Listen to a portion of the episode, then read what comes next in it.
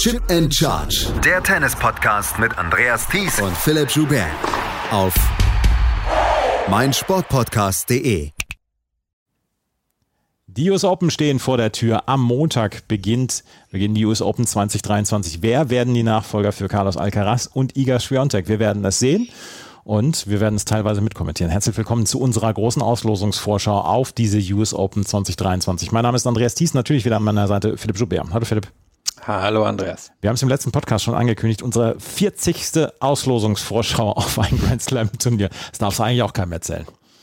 Ja, das sind viele, ne? Das sind viele, ja. Und viele, viele falsche Tipps, die wir da gebracht haben in den letzten Jahren. Aber wir hoffen, es macht euch nach wie vor Spaß, diese Auslosungsvorschauen zu hören. Bevor wir jetzt gleich auf die Frauenauslosung zu sprechen kommen, müssen wir noch ein paar Takte loswerden. Wir haben es beim letzten Mal schon angekündigt im letzten Podcast, dass wir natürlich versuchen werden, wieder so viel wie möglich ähm, von diesem Turnier Bericht zu erstatten. Jetzt kommt allerdings zum ersten Mal dazu in diesem Turnier, dass ich für Sport Deutschland TV mitkommentieren werde. Ich werde an den ersten sechs Tagen werde ich jeweils zwei Matches kommentieren. Wir wollen gerne so viel wie möglich kommentieren. Wir werden das komplette Finalwochenende werden wir auf jeden Fall ähm, Podcasts bringen. Da kommt allerdings noch zu allem Überfluss dazu, dass ich dann bei der Rugby WM sein werde. Aber wir werden auf jeden Fall so viel wie möglich podcasten. Es kann allerdings sein, sein, dass wir zwischendurch Tage dabei haben werden, wo wir ähm, nichts anbieten können, weil entweder Philipp keine Zeit hat oder ich ähm, kommentieren muss. Aber ja, wir fühlen uns auch ein bisschen verpflichtet den Leuten gegenüber, die uns auf Steady unterstützen, unterstützen beziehungsweise per PayPal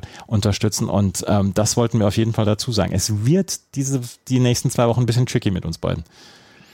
Ja, und die US Open haben ja an sich den Vorteil, dass sie für die normalen Arbeitnehmer und Arbeitnehmerinnen hier im deutschsprachigen Raum ideal liegen, weil man eben schön am Abend gucken kann. Für uns heißt es aber eben, dass wir wirklich genau wahrscheinlich die Lücken werden finden müssen zwischen den Zeiten, wo du kommentierst und denen, wo ich noch wach bin. Ähm, aber wir werden es versuchen. Und äh, wahrscheinlich in den ersten Tagen, das haben wir jetzt auch gesehen, wir reden gleich auch nochmal darüber, dass du ja schon kommentiert hast, dann kann natürlich das Wetter immer in New York mit reinkommen oder ein Match dauert länger oder ein Match dauert kürzer. Wir, wir gucken uns das an. Ich glaube, wir wissen selber noch nicht 100 Prozent, wie wir das machen werden, aber wir werden es auf jeden Fall versuchen. Aber der Plan ist erstmal Montag, Dienstag, Donnerstag, und Sonntag in der ersten Woche Podcasts zu bringen. Ähm, ansonsten werde ich dann auch nochmal nach meinen Schichten jeweils sowas wie ihr es kennt von der Nachtwache, von den Australian Open, dann nochmal einen Kurzüberblick geben über die Matches. Also wir werden auf jeden Fall so viel möglich und so täglich wie möglich Podcasts machen zu den US Open und ähm, wir machen uns da, wir werden uns da eine ganze Menge Mühe geben, um das dann für euch möglichst ordentlich aufzubereiten, diese US Open, weil sie sehen spannend aus, diese US Open. Und äh, wenn ihr uns dann unterstützen wollt, dann könnt ihr das nach wie vor gerne tun. Da freuen wir uns sehr drauf bei, drüber bei Steady beziehungsweise bei PayPal oder auch einfach durch Bewertungen, Rezensionen bei iTunes beziehungsweise bei Spotify. Das war es, glaube ich, erstmal zu dem, was wir mitzuteilen hatten. Die Hausmitteilung, wie Lage der Nation das immer nennt. Ähm, Gut, aber ja? Erzähl doch jetzt erstmal, komm. Da haben jetzt alle drauf gewartet. Den Elefanten, der ist so groß, der füllt den ganzen Raum. Wie ist es? Ähm, es ist gut, es macht Spaß und ich habe äh, gestern Abend ähm, hatte ich einen zähen Abend, dadurch, dass das Wetter in New York nicht so ganz mitgespielt hat und ich sehr viel warten musste. Aber es macht natürlich einen großen Spaß, diese Matches zu kommentieren. Und äh, ich hatte gestern das Match zwischen Olivia Gadecki und äh, Luisa Chirico und dann hat sich so einfach mal ausgezahlt, dass ich hier zwischendurch einfach mal so 40.000er Turniere in Portugal anschaue, weil ich beide dann gesehen habe bei diesen Turnieren und ähm, da dann auch schon meine Erfahrungen mitgemacht habe. Aber nein, es ist ein großer Spaß, die, diese Matches zu kommentieren und äh, es macht dann auch Spaß, mit äh, da mit dem Chat zu interagieren, weil das sehe ich ja auch zum ersten Mal dadurch, dass ich dann jetzt zum ersten Mal mitkommentiere. Ja, es macht großen Spaß. Ja, und die Chats, ne? Da, du, du erzählst ja immer so gern von früher, jetzt kann ich mal von früher erzählen. Ah, ich weiß nicht, ich war wahrscheinlich 13, 14, Ende der 90er. Da haben mich meine Eltern zu ein paar Seminaren vom DGB geschickt. Hattingen, mhm. wem das was sagt, am Rande des Ruhrgebiets. Und dann konnte man damals lernen, wie man chattet. Das braucht man heute nicht mehr unbedingt, außer eben bei Sport Deutschland TV im Chat. Also anständig benehmen, mitmachen und auf Andreas eingehen und der geht dann nämlich, glaube ich, auch auf euch ein, so wie ich Genau. das bisher gesehen habe. Und das ist doch wirklich mal eine coole Sache. Also alle vorbeikommen. Bislang macht's äh, wirklich großen Spaß dann auch mit dem Chat, weil auch im Chat die Leute sich selber gegenseitig helfen und so weiter und äh, Fragen beantworten und diskutieren und so weiter. Und das bislang wirklich auf einem richtig guten Niveau und ähm, das macht dann wirklich großen Spaß. Jetzt aber kommen wir zum wirklichen sportlichen Teil, nämlich zur Frauenauslosung. Und die hat natürlich Iga Swiatek als an Nummer eins gesetzte Spielerin, an Nummer zwei ist Arina Sabalenka gesetzt. Und Philipp, wir können sagen, ähm, wenn wir auf die Auslosung gucken, Iga Swiatek ist vielleicht nicht mehr diese überwältigende Favoritin, wie wir es in den letzten Grand Slams gesehen haben, weil sie war schlagbar in diesem Jahr. Und wir sehen es dann auch gleich noch. Im Viertelfinale könnte eine Gegnerin auf sie treffen, die sie in Cincinnati besiegt hat. Aber wenn wir auf ihre erste und zweite und dritte Runde treffen, dann kann man sagen, Iga Swiatek hat erstmal Zeit, sich so ein bisschen einzugrooven. Wobei ich gerne ein Match sehen würde zwischen ihr und Clavi Nunur, ein äh, Supertalent aus den USA. Ganz kurz, ich gehe davon aus, du hast die Viertelfinalgegnerin in deinem Kopf schon zur Siegerin getippt, nicht? Ich, Des äh, ganzen Turniers. wir sprechen nachher drüber. Ja. ähm, ja, also ich, klar, sie ist die Großfavoritin, darüber oder über den größeren Kontext reden wir gleich noch. Die ersten Runden, du hast es schon angesprochen. Es ist niemand dabei, bei dem wir jetzt annehmen würden, dass Schwiontek da verliert, aber es könnte durchaus herausfordernd sein, vielleicht sogar schon in der ersten Runde. Rebecca Peterson ist halt eine, die sehr solide Leistung bringt, die so ein bisschen abgerutscht ist in den letzten Jahren, aber ja, immer, immer noch gut ist, eine, eine Gegnerin vom Kaliber Schwiontex herauszufordern, nicht zu besiegen. Hast du gerade schon angesprochen, Seville ist auch noch eine mögliche Zweitrundengegnerin, gegen die hat Schwiontex schon mal gewonnen, aber war jetzt auch, auch keine super direkte Geschichte. Also ich würde sagen, es gibt mögliche Herausforderungen in den ersten drei Runden, aber wahrscheinlich keine, die Schwiontek jetzt tief in den dritten Satz reinbekommt. Elisabetta Cocciaretto als, dr- als gesetzte Spielerin, die in der dritten Runde auf ähm, Iga Swiatek warten könnte, das hätte Iga Swiatek auch deutlich, deutlich schwieriger haben können. Also Cocciaretto sollte jetzt nicht unbedingt die große Herausforderung für Iga Swiatek sein. Gerade bei den, was ich jetzt gesehen habe, relativ schnellen Plätzen. Sie sollen nicht so schnell sein wie letztes Jahr, sagte Darren Cahill, aber ähm, Iga Swiatek sollte das schon zu ihren Gunsten ausnutzen, gerade gegen jemanden wie Elisabetta Cocciaretto.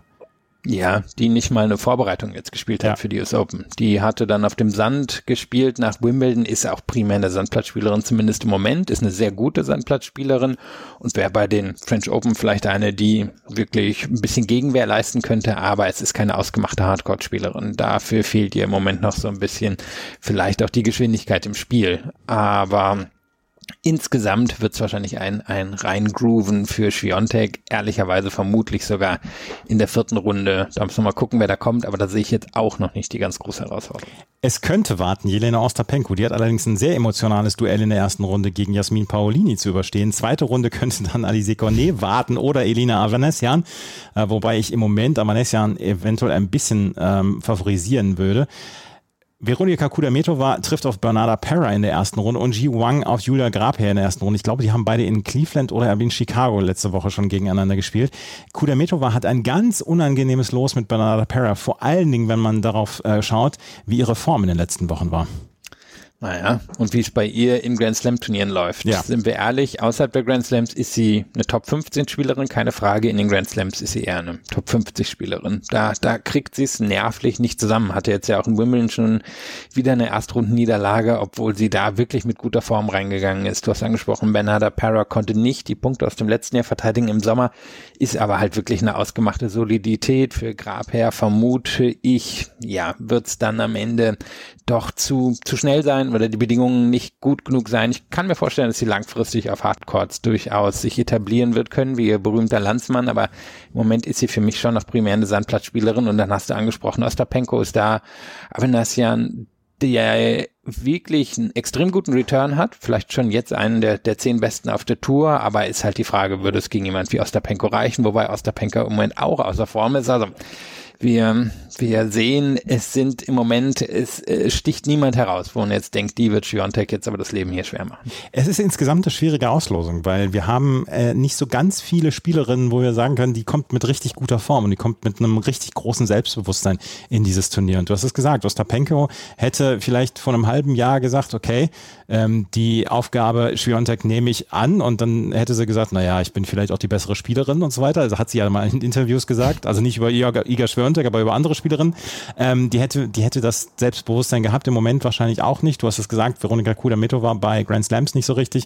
Also bis ins Achtelfinale sollte Iga Schwiontek eigentlich Ruhe haben. Das ändert sich dann allerdings wahrscheinlich dramatisch im Viertelfinale. Petra Kvitova haben wir, die trifft auf Christina Bukscher in der ersten Runde. Dann haben wir Caroline Wozniacki, die auf eine Qualifikantin trifft. Zu diesem Zeitpunkt wissen wir noch nicht, wer die Qualifikantin ist. Jennifer Brady wird auch dabei sein. Ganz viele alte Bekannte dort. Und Alexandra Sasnovic gegen Magdalinet. Das ist so ein bisschen das Veteraninnen-Treffen, was wir dort in dieser Ecke sehen des Draws. Und trotzdem eins, wo auch nicht so ganz klar ist, wer ist denn hier wirklich jetzt die Favoritin? Also Kvitova hat natürlich das beste Jahr bisher gehabt, aber ist jetzt kein US Open Expertin und in den letzten Wochen auch nicht so gut in Form gewesen. Bukscher hingegen schon. Also die, die ist ja eine, die, die sich immer weiter nach oben arbeitet, wirklich mit extrem soliden Tennis. Also das ist ein möglicher Stolperstein für Kvitova. Wozniacki hat schon ganz häufig gegen Kvitova gespielt. Ich hatte es nochmal extra vorgeschaut oder geschaut in der Vorbereitung 14 Mal aufeinander getroffen. 8-6 für Kvitova. Also Kvitova wäre wäre natürlich die Favoritin, wenn es dazu in der zweiten Runde käme, aber ist natürlich genau das, was Wozniacki sich wahrscheinlich vorgestellt hat. Die Möglichkeit auf einem ganz großen Court gegen eine berühmte Spielerin bei den News Open zweite Runde wäre natürlich für sie perfekt. Linette dürfen nicht vergessen, stand vor einem halben Jahr im Halbfinale der, der Australian Open, aber seitdem mhm. läuft nicht mehr viel, ehrlicherweise. Sasnovic gerade schon wieder eigentlich in ganz guter Form in Cleveland gewesen, also könnte schon Linette rausnehmen. Brady, da bin ich echt gespannt drauf. Bei der sehe ich hier das größte Hop- oder Top-Potenzial in dem Teil der Auslosung. Ich kann mir vorstellen, dass sie, dass sie bis ins Achtelfinale kommt, kann mir aber auch vorstellen, demnach, wer die Qualifikantin ist, dass sie hier in der ersten Runde rausgeht. Ja, Jennifer Brady, allerdings, ich bin einfach erstmal froh, dass sie wieder zurück ist. Also da, da bin ich so ehrlich, weil sie, es gibt ein, ein Element im Tennis dazu, ähm, was wir so häufig nicht gesehen haben in den letzten Monaten. Und da bin ich dann wirklich froh. Jennifer Brady ist eine Spielerin, die das Frauentennis bereichert. Das auf jeden Fall. Wir müssen eben gucken, welche der Qualifikantinnen, die du ja im Moment noch kommentierst, am Ende hier auf Brady treffen wird. Und dann Elise Mertens trifft auf eine Qualifikantin. Ein wunderbares Duell in der ersten Runde, was wahrscheinlich auf einem etwas größeren Außencourt stattfinden wird, nämlich zwischen Danielle Collins und Linda Fruvirtova. Auf das freue ich mich sehr. Mira Andreeva ist da, auch wo wir vorher über Veteraninnen gesprochen haben, sind wir jetzt bei den Spielerinnen, die in den nächsten Jahren eine ganze Menge kaputt machen werden. Mira Andreeva gegen eine Qualifikantin und auch Coco Golf gegen eine Qualifikantin. Ich sag's mal so, Coco Golf hätte ich äh, vor dem Turnier gesagt, sie ist eine der großen Favoritinnen, aber das wird eine ganz, ganz schwierige Geschichte für sie, hier überhaupt ins Achtelfinale, vielleicht auch ins Viertelfinale zu kommen, weil Mira Andreeva ist eine starke Gegnerin, auch auf den Hartplätzen. Äh, Linda Frovirtova, Daniel Collins können eine, können einfach ihre Emotionen dann so rauspacken, um Coco Golf gefährlich zu werden. Elise Mertens traue ich es im Moment nicht so richtig zu. Aber für Coco Golf ist das eine durchaus sehr respektable Auslosung, muss ich sagen. Ja, spannend. Derjenige, der sie hier als Sieger tippen wird, der hat nicht so viel Vertrauen in sie. Ich, der sie nicht als Siegerin tippen wird, denkt, sie kommt ja eigentlich ganz gut durch die ersten Runden durch. Andrea, das Duell haben wir ja gerade erst bei den French Open gesehen. Da hat Goff das aber wirklich ganz knapp umgebogen. Also da war Andrea war einfach die bessere Spielerin im ersten Satz. Goff hat es dann einigermaßen souverän nach Hause gebracht, aber da hat der Andrea war sich ja selber aus dem Rhythmus gebracht. Also das, das hätte gegen Goff laufen können. Mertens, die immer in die dritte Runde kommt, gefühlt zumindest immer, der Streak ist ja zu Ende, aber sie hat es halt über Jahre geschafft. Wäre, glaube ich, jetzt niemand, an dem Goff wirklich verzweifeln würde. Collins müssten wir erstmal sehen, ob die da hinkommt. Spannend wäre natürlich jemand wie Kvitova oder wie Brady oder falls es Wozniacki schafft, das wäre schon eine ordentliche Herausforderung, aber ich bin mir relativ sicher, dass wir das Duell Goff gegen Schiontek zu sehen bekommen im Viertelfinale. Ich habe Goff nicht als Siegerin, also auch wenn du es mir noch so sehr einquatschen möchtest. Warten wir mal ab. Auch in der Hälfte von Iga Swiatek ist Elena Rybakina. Die trifft in einem der Highlight-Matches auf Marta Kostjuk in der ersten Runde. Könnte in der zweiten Runde auf Rückkehrerin Aida Tomljanovic treffen. Aida Tomljanovic, die relativ gute Erinnerungen an die US Open hat. Letztes Jahr dieses Match gegen äh, Serena Williams, was ja so ein bisschen that, shook, uh, that match that shook the earth äh, Charakter hatte. Ähm, wir haben Anna Kalinskaya, die auf Katharina Sinjakova trifft und Sorana Kestea gegen Kayla Day. Rybakina, äh, erste Runde wird wird knifflig. Danach hätte ich gesagt, hat sie erstmal bis zum Achtelfinale Ruhe. Was sagst du? Weil Ayla Tomjanovic ist, kommt nach Verletzung zurück. Ob sie überhaupt mitspielen wird können, das wissen wir zu diesem Zeitpunkt noch nicht. Genau, Tomjanovic das letzte Mal im November gespielt. Also kann keiner sagen, wie mhm. gut die drauf ist. Wahrscheinlich nicht mal sie selber. Kister ist nicht in der Form im Moment, die sie sonst für das Jahr hatte. Könnte schon hier gegen Kayla Day in der ersten Runde rausgehen, die im Moment auf der Challenger-Ebene ziemlich erfolgreich ist. Tja, die große Frage bei Rubakina ist, wie fit ist sie? Also sie musste ja in Cincinnati aufgeben. Ich würde sagen, es war wahrscheinlich halb präventiv, dass sie aufgegeben hat. Allerdings haben wir dann eine Geschichte gehabt wie in Rom, wo sie ja auch verletzt aufgeben oder nee, da hatte sie eben gewonnen, aber da war sie schon relativ angeschlagen gewesen, musste dann krankheitsbedingt während der French Open aufgeben. So war es und hat das Gefühl, seitdem ist ein bisschen der Wurm drin. Spielerisch ist sie hier wahrscheinlich immer noch Favoritin Nummer drei auf den Titel. Ich finde es halt extrem schwer vorauszusagen, wie sie und ihr Körper hier auf die Bedingungen reagieren werden. Also äh, spielerisch denke ich, ist das Viertel absolut machbar für sie.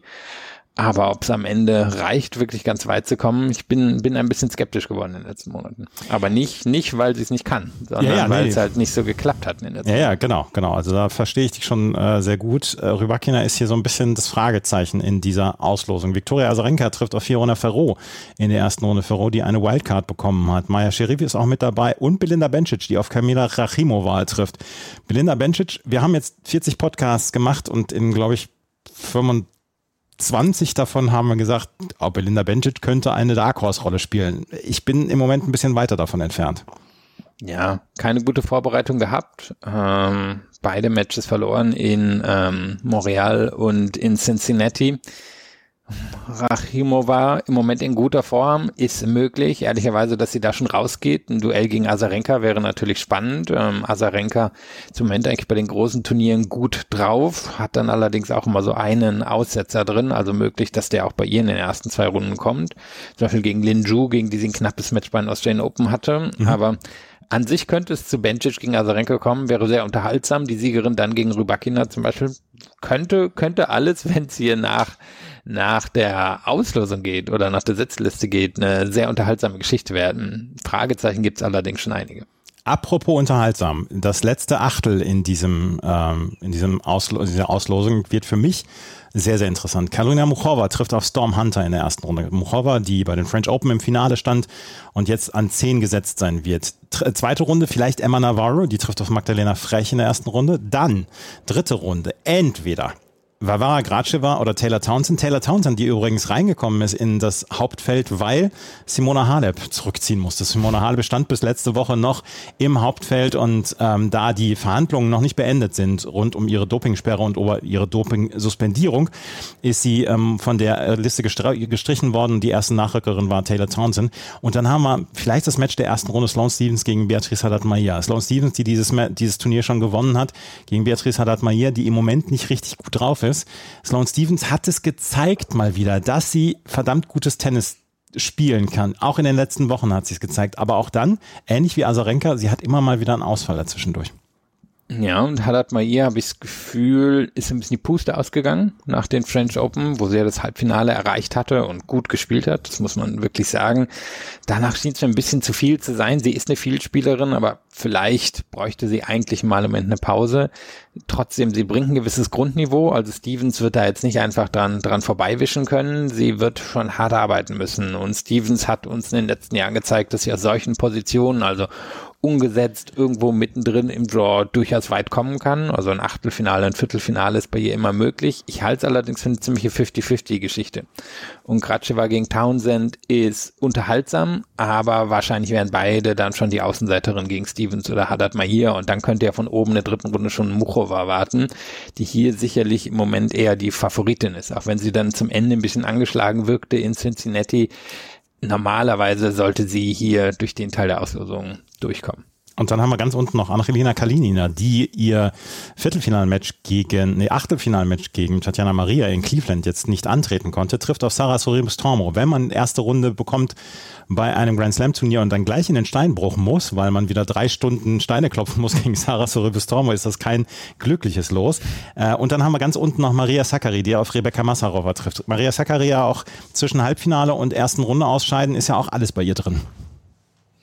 Ja, und letzte Halbfinale, was sie bei einem Grand Slam hatte, war hier bei den US Open vor zwei Jahren.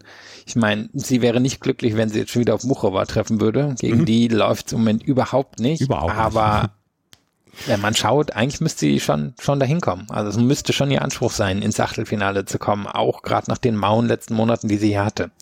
Ja, ähm, sie kommt aber nicht ins Halbfinale.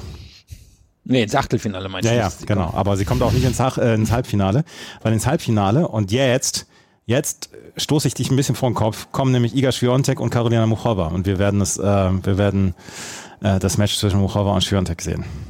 Ja, das habe ich auch getippt. So. Also Schwiontek, ich kann mir vorstellen, dass wir Schwiontek gegen Goff wirklich sehen. Und das glaube ich auch. Das glaube ich nämlich auch. Und ich glaube, dass Schwiontek sich nicht nochmal so überlisten lassen wird wie in Cincinnati. Nee, ESPN wird hyperventilieren, da können wir von ausgehen, also wirklich hyperventilieren, aber normalerweise, es gibt schon einen Grund, warum Schiontek das Matchup bisher gelegen hat. Und Schiontek hat auch ein bisschen Brainpower hinter sich, die, die werden sich schon was überlegen, wie sie umgehen mit dem, in Anführungszeichen, neuen Spiel von Goff. Und ich finde, das, das zweite Viertel ist unglaublich schwer vorhersagbar, weil ja. Rybakina eben so eine Unbekannte ist und Muchova, die hat's halt schon gezeigt jetzt in den letzten Wochen, in den letzten Monaten, dass sie stark genug ist, nervenstark genug ist, um so eine Rolle anzunehmen. Also ich sehe sie im Moment auch als Favoritin. So, ähm, ich weiß, was passieren würde, sollte Coco Golf die, äh, die US Open gewinnen. Das wäre, äh, es wäre ein, ein Erdbeben, wäre es. Und du hast es gesagt, ESPN würde schon beim Viertelfinale hyperventilieren. Was würde ESPN machen, sollte äh, Coco Golf dieses Turnier gewinnen? Es wäre unfassbar für das Turnier und für vielleicht auch das Frauentennis, sollte Coco Golf das gewinnen. Aber ich traue ihr nicht zu, an Liga Schwiontek in einem Viertelfinale vorbeizukommen. So, das ist ein zweites Mal. Das, das, das glaube ich einfach nicht. Nicht innerhalb von 14 Tagen. Naja, wenn, dann dürfte ISBN da wahrscheinlich seine Rechte direkt abtreten an ABC. Das ist ja einer der großen Sender in den USA. Ich glaube, das, das geht dann ganz fix, wenn das wirklich so kommt. Ja, naja, wir werden sehen. Ähm, auf jeden Fall ist da für eine Menge Gesprächspotenzial gesorgt. Wenn wir uns gleich wieder hören, dann werden wir uns um den unteren Teil der Auslosung kümmern. Denn da knubbeln sich nämlich auch noch ein paar ähm, Favoritinnen. Das gleich hier alles bei Chip and Charge, dem Tennis Talk. Schatz, ich bin neu verliebt. Was? Drüben. Das ist er. Aber das ist ein Auto. Ja, eben. Mit ihm habe ich alles richtig gemacht. Wunschauto einfach kaufen, verkaufen oder leasen. Bei Autoscout24. Alles richtig gemacht. Wie baut man eine harmonische Beziehung zu seinem Hund auf? Puh, gar nicht so leicht. Und deshalb frage ich nach, wie es anderen Hundeeltern gelingt, beziehungsweise wie die daran arbeiten. Bei Iswas Dog reden wir dann drüber. Alle 14 Tage neu mit mir, Malte Asmus und unserer Expertin für eine harmonische Mensch-Hund-Beziehung, Melanie Lippisch. Iswas Dog mit Malte Asmus. Überall, wo es Podcasts gibt. Caroline Garcia, letztes Jahr im Halbfinale gewesen, dieses Jahr an sieben gesetzt und in keiner guten Verfassung. Trifft in der ersten Runde auf eine Qualifikantin. Vielleicht kann sie sich so ein bisschen ins Turnier spielen. Aber es sind einige Spielerinnen dabei, die ihr durchaus Kopfschmerzen breiten könnten. Katie Bolter vielleicht in der zweiten Runde, vielleicht in der dritten Runde Anastasia Potapova, Clara Tauson oder Peyton Stearns, von der ich eine ganze Menge halte. Caroline Garcia muss, äh, sie wird sehr schwitzen müssen. Sie hat Halbfinalpunkte zu verteidigen und ihre Form ist in den letzten Wochen nicht gut gewesen. Wir haben darüber gesprochen im Podcast. Es wird sehr interessant zu sehen sein. Ja, wir haben jetzt gleich bei den Herren auch ein drittes Viertel, das dem der Damen durchaus gleicht, weil extrem viele Fragezeichen drin mhm. sind. Das dritte Viertel bei den Herren wird von Kaspar Ruth angeführt. Bisschen ähnliche Lage zu Garcia, auch komplett nicht in Form. Hier ein Finale zu verteidigen, Garcia ein Halbfinale zu verteidigen. Also es ist äh, positiv formuliert, dass das Viertel der Möglichkeiten, negativ formuliert das ähm, Viertel derjenigen, die viele Fragezeichen über ihrem Kopf haben. Ähm, tja, Garcia, glaube ich, hätte sich eigentlich nichts Besseres wünschen können. Also Bolter hat schon angesprochen, gab eine ganz enge Geschichte in diesem Jahr im Fed Cup gegen oder Billie Jean King Cup gegeneinander, aber da ist Garcia normalerweise die Favoritin, weil sie das, was sie macht, besser macht als, als Bolter. Spannend wäre natürlich Potapova, bei der ist auch ein bisschen die Luft raus, aber das ist die Art von physischer Spielerin, die Garcia schon ganz schön zusetzen kann und dann, gut, müsste man mal schauen, was von, von unten kommt, weil da tummeln sie sich ja dann doch etwas in dem Teil der Auslosung.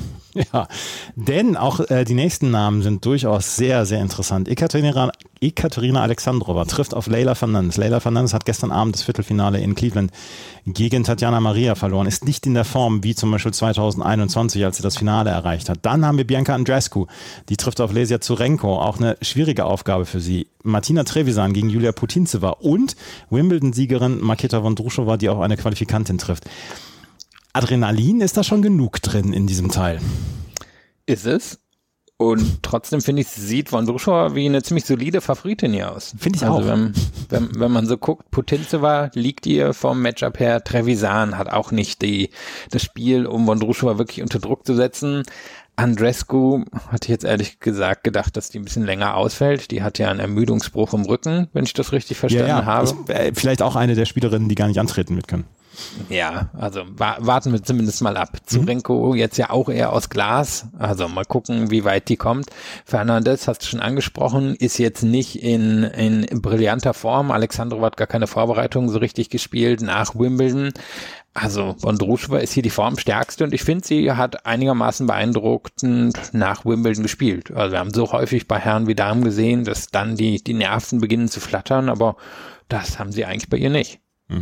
Also ich, ich kann mir vorstellen, dass Alexandrova wieder allen ihren Gegnerinnen den Spaß am Spiel nimmt und dann am Ende im Achtelfinale steht. Aber du hast es gesagt, die Vorbereitung war nicht existent für Alexandrova und deswegen Sie hat auch in Cleveland jetzt gespielt. Ähm, aber äh, trotzdem kann man sagen, ähm, dass Alexandrova eine gefährliche Gegnerin ist, aber sie hat durchaus Konkurrenz. Wenn die Spielerinnen alle gesund und fit wären, dann hätte ich dann auch gesagt, das wird eine sehr interessante Geschichte, aber da ist vielleicht ein bisschen Survival of the Fittest und da sieht Maketa Vondrushova im Moment jedenfalls am besten aus. Ludmila Samsonova trifft auf Claire Lou in der ersten Runde. Dann haben wir Tamara Kopacz, eine der drei Spielerinnen aus Deutschland, die im Hauptfeld stehen.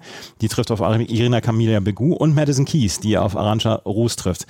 Ähm, Madison Keys hat Philipp natürlich wieder im Halbfinale. Ähm, müssen wir gucken, ob sie ins Halbfinale kommt, weil darunter nämlich Jessica Pegula wartet. Auf der 3, an 3 gesetzt. Die trifft in der ersten Runde auf Camila Giorgi.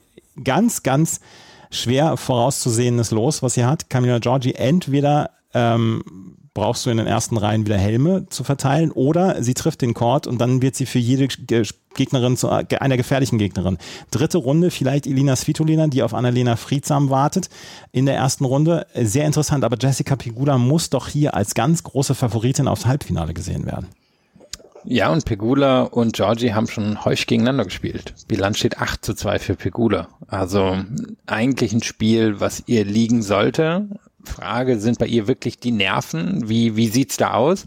Wenn wir das Viertel jetzt mal von ihr her denken, wie gesagt, gegen Georgie hat sie eine gute Bilanz. Zweite Runde wäre wahrscheinlich Marino, hat, hat nicht die Waffen oder hat Waffen, aber die sollte Pegula absorbieren. Svitolina war jetzt verletzt in der Vorbereitung, also da müssen wir erstmal gucken.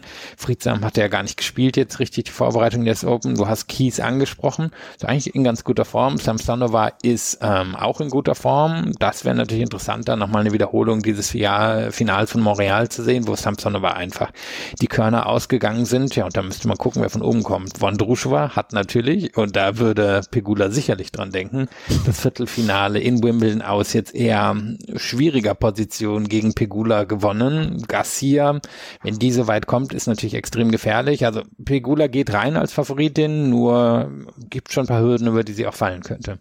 Ja, aber prinzipiell hat mir Pegula in den letzten Wochen in der Vorbereitung, sie hat halt die sicherste Form von allen. Also die sicherste, die am sichersten vorauszuschauende Form. Da ist bei ihr ist kaum ein Ausfall dabei. Die Amplitude ist relativ klein. Ja, wobei Vondrushova in den letzten Wochen schon ähnlich gut drauf war. Also wäre so spannend gewesen, wenn das Match in Wimbledon andersrum ausgegangen wäre, wenn Pegula das gewonnen hätte, ob sie dann es auch geschafft hätte, Wimbledon zu gewinnen oder ob Vondrushova dann doch einfach ein, ein höheres Potenzial hat. Also ich hätte nichts gegen das Match hier nochmal bei den US Open. Ja, ich bin der Letzte, der da widerspricht. Ja, also mein, mein Segen haben die Frauen dort. Ons Jabeur, auch eine Spielerin, auf die wir mit sehr viel also mit sehr wenig Sicherheit draufschauen. Trifft auf Camilla Osorio in der ersten Runde. Zweite Runde vielleicht Lena Noskova oder Madison Brengel. Dritte Runde könnte Marie Buskova warten, die auf Ashlyn Kruger trifft aus den USA. Tatjana Maria, die im Moment wirklich in herausragender Form ist, trifft, trifft allerdings auf Petra Matic. Auch ein ganz schwieriges Los für Tatjana Maria. Was machen wir mit Ons Jabeur und Marie Buskova? Naja, also Jabeur ist ja eigentlich in ganz okayer Form jetzt in der Vorbereitung gewesen, ähm, hat in Cincinnati erst im Viertelfinale ein einigermaßen enges Match verloren äh, gegen Sabalenka, über die wir gleich noch sprechen werden. Also die, die denke ich, kommt durch. Osorio, glaube ich, macht ihr auch nicht so Probleme. Noskova könnte ihr in der Theorie, glaube ich, Probleme bereiten, weil die ein flaches, hartes Spiel hat, aber die hat noch nicht so die Erfahrung. Also wäre für Noskova so ein bisschen der Durchbruch, würde sie das hier schaffen. Und Maria gegen Matic ja, da bin ich gespannt drauf, weil Matic ähm, wird in der Lage sein, Marias Spiel ähm, besser zu handeln, als es ganz vielen gelingt. Matic hat selber einen richtig guten Slice und weiß, wie man mit so einem Spiel umgeht. Also das könnte sein, dass Maria da so ein bisschen dann das erste Mal auf eine trifft, die ihr, die sie dann ganz fix entwaffnet. Ja, es ist halt, also für mich ist es eine unglückliche Auslosung für Tatjana Maria, die sich im Moment in wirklich guter Form ähm, befindet hat ja in Kolumbien in Barranquilla das Finale erreicht, hat hier jetzt das Halbfinale in Cleveland erreicht und ähm, ich bin gespannt, wie sie dort nach New York dann kommen wird. Jean Wenjiang trifft auf Nadia Podoroska in der ersten Runde. Barbora Strizova ist dabei. Vielleicht ihr letztes Turnier, ihr letztes Grand Slam trifft auf Kaya Kanepi in einem Veteraninnen-Duell. Dann haben wir Barbora Krejcikova, die auch in schlechter Form ist. Und ähm, da bin ich sehr gespannt, kann Jin Wenjiang so ein bisschen die Vorschusslorbeeren ernten. Also oder gerecht den Vorschusslorbeeren gerecht werden, weil Jin Wenjiang auch ich habe sie vielleicht schon ein kleines bisschen gehypt, aber ich halte halt wirklich sehr viel von ihr. Sie muss es dann jetzt einfach mal über die Bühne bringen, weil eigentlich sind die Chancen für sie ganz gut, finde ich. Ja, also die technischen und athletischen Voraussetzungen sind da, um eine Top 10, wenn nicht eine Top 5 Spielerin oder noch besser zu werden. Die Frage bei ihr ist, und darum finde ich eigentlich ganz gut, was sie jetzt gemacht hat, wie geht sie mental mit diesem Druck um?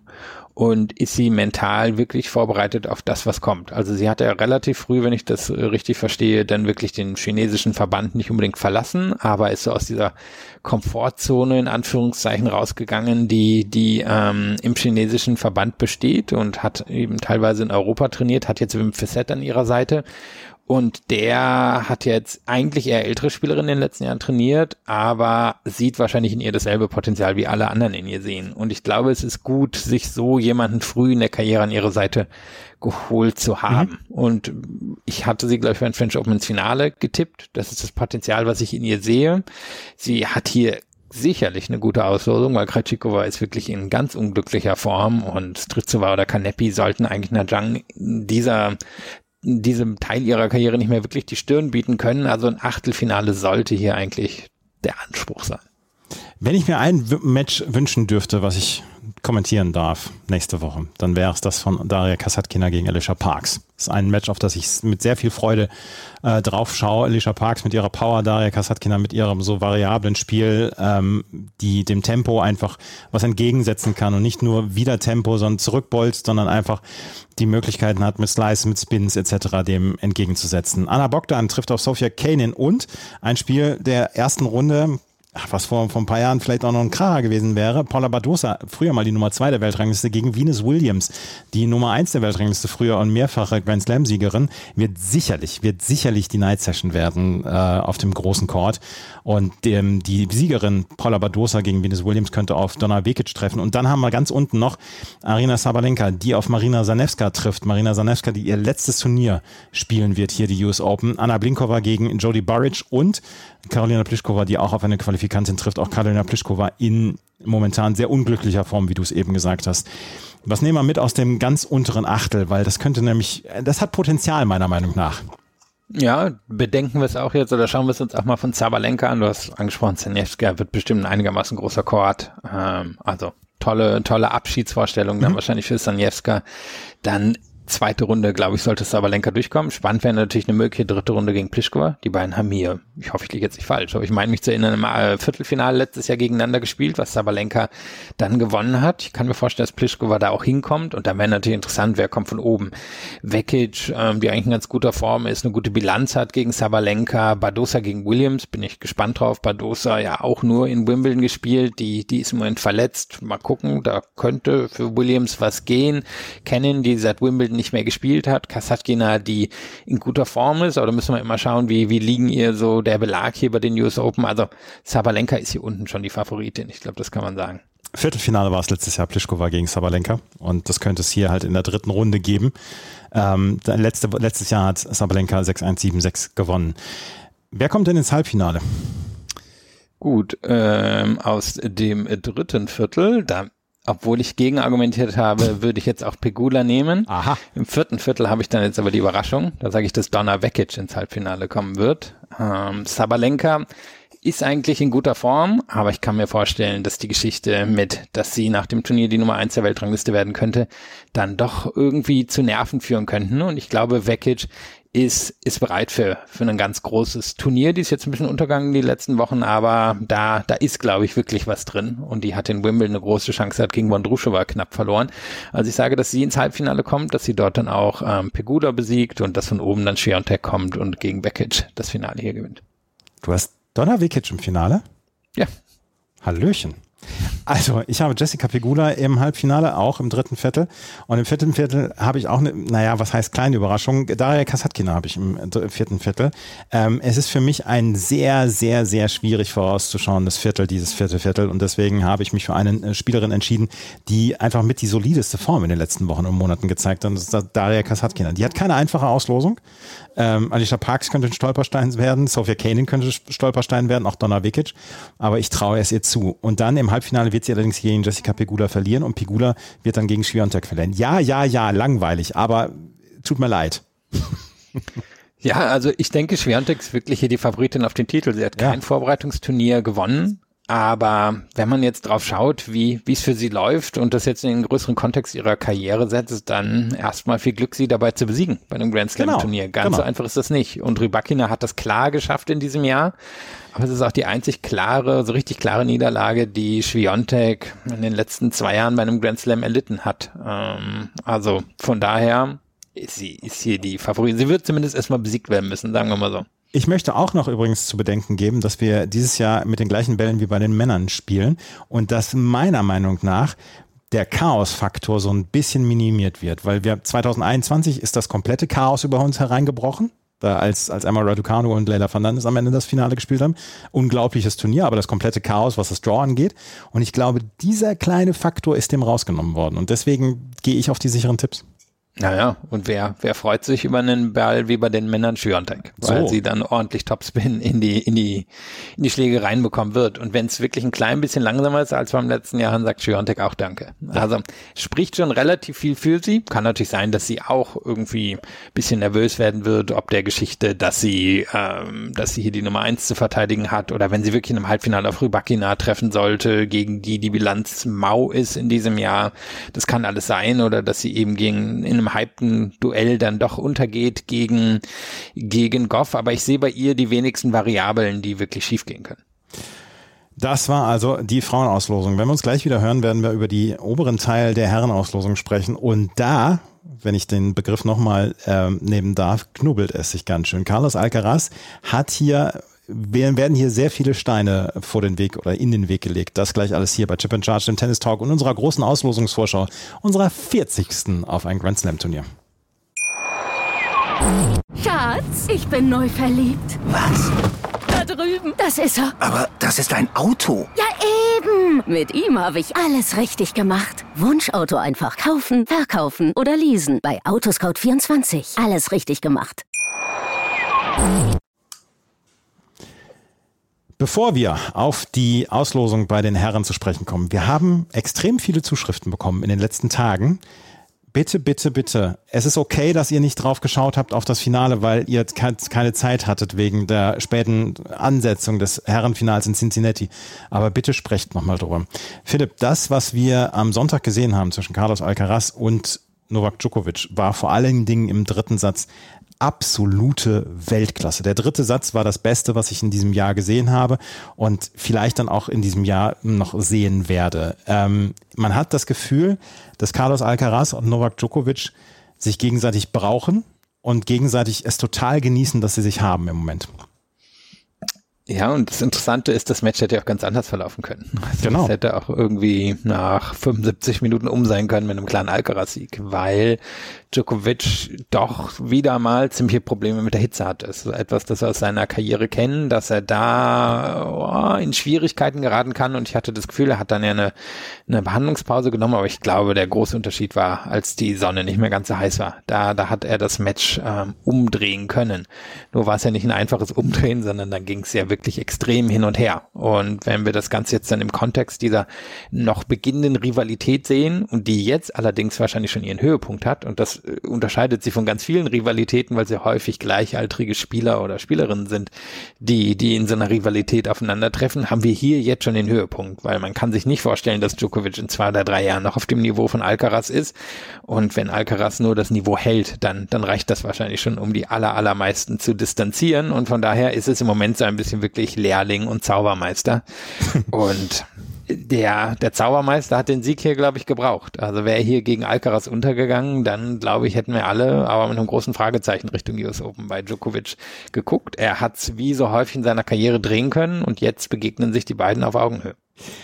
Ich brauchte nicht mit Popkulturanleihen kommen, aber es ist ein bisschen wie Luke Skywalker gegen Obi-Wan Kenobi, auch wenn die beiden niemals gegeneinander angetreten wären. Aber Philipp, äh, brauchst du das nicht erzählen, solche Popkulturanleihen. Deswegen lasse ich das auch. Aber es ist halt einfach wirklich so, du hast es gesagt, Djokovic hat Probleme mit Hitze, beziehungsweise was bei in Cincinnati noch dazu kam, es war eine extreme Luftfeuchtigkeit. Es waren keine wirklich herausragenden Bedingungen, um dort Tennis zu spielen. Es waren über es waren 35 Grad knapp, 70, 75 Prozent Luftfeuchtigkeit. Also es war wirklich schwierigst. Und äh, Djokovic hatte zu kämpfen. Und er hat nach dem ersten Satz eine, einen Toilet Break genommen, hat wahrscheinlich sogar geduscht dort in, im, in der Satzpause. Das kann ich mir sogar vorstellen.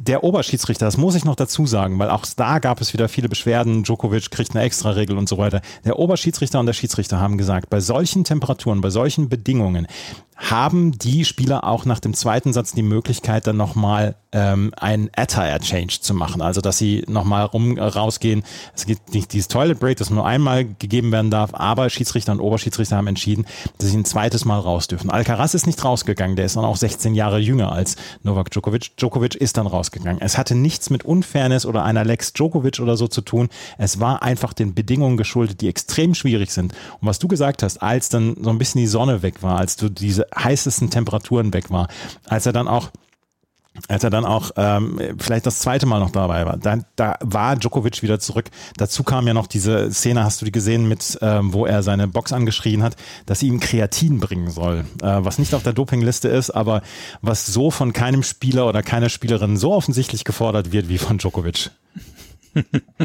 Als wäre er in einem Techno-Club. ja, aber da wird's dann unter der Ladentheke verkauft. Aber ja, also ich, ich bin, ich bin nicht dabei zu sagen, es gibt, gab hier eine Lex Djokovic. Die gab es wirklich nicht. Nee, auch was sollen wir uns daran jetzt auch aufhalten? Also ich glaube, alle können doch zufrieden sein mit der Qualität des Matches. Denn du hast gesagt, es war ein sehr, sehr gutes Match, war ein sehr enges Match, hätte wirklich an mehreren Punkten kippen können. Ich habe das Gefühl, die beiden sind auch noch dabei, Löcher im, im Spiel des anderen für sich zu finden und zu überlegen, wie, wie sie genau vorgehen. Für Djokovic ist es jetzt wirklich natürlich nochmal ein, ein letztes, äh, eine letzte große potenzielle Rivalität in seiner Karriere. Ich glaube, der, der kann sich da nochmal ein, zwei Jahre dran aufbäumen und für Alcaraz hätte ja nichts Besseres passieren können. Also der, der bekommt jetzt wirklich die Möglichkeit, in absoluten Drucksituationen gegen den wohl besten Spieler aller Zeiten anzutreten und wenn dem das jetzt nicht nutzt in seiner Karriere, was, was will er dann noch haben? Also Ja, davon, daher ist es perfekt und Alcaraz, man sieht's, hat immer noch ein paar kleine Schwächen irgendwie in seinem Spiel. Also der Aufschlag ist immer noch nicht Top-10-Niveau. Wenn wir, wenn wir jetzt einfach mal gucken, wer hat die zehn besten Aufschläge auf der Tour, ähm, auf der Rückhand kann er, kann er doch noch erwischt werden gegen jemanden wie Djokovic. Auf der anderen Seite hat er natürlich einfach ein Potenzial, was größer ist vielleicht sogar als das von, von Djokovic, auch wenn er nicht so ein kompletter Spieler wahrscheinlich je werden wird. Also der, der lernt jetzt quasi am, am Objekt und Djokovic lehnt sich noch ein letztes Mal in seiner Karriere rein. Ja, absolut. Also es war ein faszinierendes Duell und äh, Philipp hat gesagt, es war ein sehr gutes Match. Ich sage, die ersten zwei Matches war, als zwei Sätze war es wirklich ein sehr, sehr gutes Match und im dritten Satz äh, wurden alle Dämme gebrochen. Es war unfassbares Tennis. Also wirklich, ich habe bis nachts um Viertel vor drei habe ich mir das angeguckt und war begeistert von diesem Match, wie es, zustande gekommen ist. Und ja, das Training am lebenden Objekt für Carlos Alcaraz ähm, ist gut und vor allen Dingen passiert nicht sowas wieder wie in Paris damals. In Paris ist er noch vor der Schlange weggelaufen. In Wimbledon hat er schon gezeigt, dass er diesen Kampf bestehen kann und jetzt hat er gesagt, er hat verloren, aber die beiden haben gesagt, ach, lass uns doch in drei Wochen nochmal wiedersehen. Es könnte sein, sagen wir es mal so. Denn Carlos Alcaraz trifft in der ersten Runde auf Dominik Köpfer. Dominik Köpfer wird sich sicherlich auch ein anderes Los gewünscht haben. Zweite Runde Lloyd Harris oder Guido Pella. Und dritte Runde dann Daniel Galan, Jordan Thompson, Botik van der Sandsrolp oder Daniel Evans. Carlos Alcaraz wird wahrscheinlich in den ersten drei Runden reinkommen können. Auch wenn ich Dominik Köpfer zutraue, ihn ein bisschen zu nerven. Ja, kann ich mir auch vorstellen, dass er, dass er ihn nerven wird und ähm, dass er, dass er das auch mag. Das wird ja auf einem großen Court, wird höchstwahrscheinlich die Night Session werden, mhm. ähm, dass ihm das gefallen wird. Da ist Köpfer, glaube ich, der Typ für und er kann ganz tolle Winkel öffnen und er ist ein dynamischer Spieler. Nur das ist Alcaraz eben auch. Also kann mir vorstellen, dass da ein enger Satz oder so drin ist und dass Alcaraz das dann aber am Ende klar gewinnt. Dann ein Spiel, auf den man immer guckt, ist, ist Evans. Einfach wie wie kommen bestimmte Spieler klar gegen ähm, gegen Evans, aber Alcaraz hat ihn schon zweimal relativ klar besiegt. Also ich glaube, das wäre jetzt kein ganz großes Problem. Vielleicht Fanny Sancho wäre der nicht komplett außer Form seit München, wäre wär auch jemand, der nerven kann, aber ansonsten sehe ich da niemand, der Alcaraz wirklich die Stirn bieten kann. Ich glaube auch nicht, dass ähm, Daniel Evans noch das Spiel hat. Also es ist ja ein relatives Oldschool-Spiel mit dem Rückhand-Slice, der das Spiel hat, um Alcaraz in ein Best-of-Five-Match aus der Spur zu bringen. Das kann ich mir beim besten Willen momentan nicht vorstellen. Ja, und der musste auch erstmal hinkommen. Also, ja. warten wir mal ab. Achtelfinale könnte auf Carlos Alcaraz Cameron Norrie warten. Der ist allerdings nicht mehr so richtig in der Form. Deswegen habe ich, hätte ich eigentlich ähm, Tellen Grigspor als Achtelfinalgegner für äh, Alcaraz auserkoren. Der trifft allerdings in seiner ersten Runde auf Arthur Fies. Und Arthur Fies hat in Hamburg äh, unter Beweis gestellt, dass er zu der neuen französischen Generation gehört, die ja die alten Recken dann so langsam ablösen kann. Ein tolles Spiel für die erste Runde Griegsburg gegen Arthur Fies. Ähm, ich bin, da, ich bin sehr gespannt, wer aus diesem, aus dem 16. als der Achtelfinalgegner für Carlos Alcaraz rausgeht, weil bislang, ich könnte mir auch Alexander Shevchenko vorstellen oder den Qualifikanten, der da noch mit drin ist. Ja, also ist komplett offen. Norrie hat seit Wimbledon nichts mehr gewonnen. Fies hat, glaube ich, aber auch jetzt nur ein Match auf Hardcourt gespielt nach, nach Hamburg. Kriegsbohr hatte das Finale von Washington erreicht, seitdem, glaube ich, aber auch kein Match mehr gewonnen. Kokinakis ist ein guter Hardcourt-Spieler, aber kein, kein sonderlich konstanter Spieler. Also es wird, irgendwer wird davon rauskriechen und dann aber wahrscheinlich von Alcaraz fix nach Hause geschickt werden. Das hast du schön, das, das Bild hast du schön jetzt hier gebracht. Alexander Zverev ist auch in der oberen Hälfte, beziehungsweise sogar im oberen Viertel. Er könnte also im Viertelfinale auf Carlos Alcaraz treffen. In seinen ersten beiden Runden sollte Alexander Zverev durchgehen. Gegen Alexander Vukic aus Australien. Vukic ist ein guter Hartblattspieler, aber Zverev ist in guter Form jetzt, hat man in Cincinnati gesehen. Die etwas schnelleren Bedingungen sollten auch ihm ähm, entgegenkommen. Zweite Runde Daniel Altmaier oder Constant Lestien. Es könnte durchaus wirklich Altmaier sein, auch wenn der große Probleme nach wie vor hat, die Ergebnisse, die er auf dem Sandplatz hat, auf dem Hartplatz zu bringen. Aber die dritte Runde. Entweder Zverevs Lieblingsgegner Grigor Dimitrov oder aber Andy Murray. Der hat allerdings mit Corentin Moutet in der ersten Runde auch ein sehr, sehr lustiges Los. Und war jetzt gerade verletzt, also mhm. möglich, dass er nicht antritt, aber ich hatte jetzt nochmal bei BBC extra geschaut, da, da klang es jetzt so, als wenn er antreten sollte. Mhm. Also können, können wir gespannt sein, wäre natürlich eine unterhaltsame Geschichte, wenn der nochmal weiterkommen würde. Du hast schon gesagt, erstmal erstmal gegen Mute, das ist eine Herausforderung. Dann Dimitrov, ähm, so schwer der sich gegen Zverev tut, ich glaube, so gut sähe es eigentlich aus für ihn gegen, gegen Murray hier. Also Zverev ist hier schon der Favorit. Ähm, Vukic ist in den letzten Wochen wirklich in guter Form. Das ist einer, der einerseits sehr solide spielt andererseits den Gegner ein bisschen unangenehm macht. Also das, das ist so ein Match, das könnte auch vier Sätze, das könnte auch so ein 7-5 im vierten Satz für Zverev werden. Aber gewinnen wird das wahrscheinlich schon und er, ist hier bei den Fragezeichen, die sonst drin sind, sicherlich der Favorit, um ins Achtelfinale zu gehen. Nur ab da wird es höchstwahrscheinlich sehr schwierig werden. Ab da wird es wahrscheinlich höchstwahrscheinlich sehr, sehr schwierig werden. Ja, wahrscheinlich höchstwahrscheinlich. Das habe ich auch schon gesagt.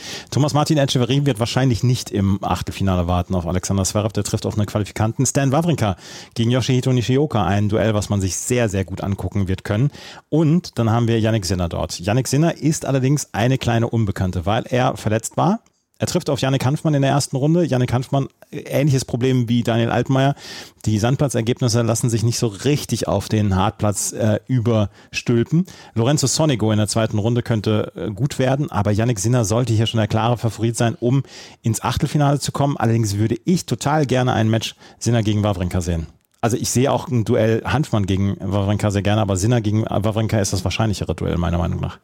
Ja, und ich meine, Sinner hat Toronto gewonnen und Sinner hat in Wimbledon das äh, Halbfinale erreicht. Also er, er hat jetzt mal hier so zwei, zwei Sachen abgehakt, wo eine Frage war, schafft er das?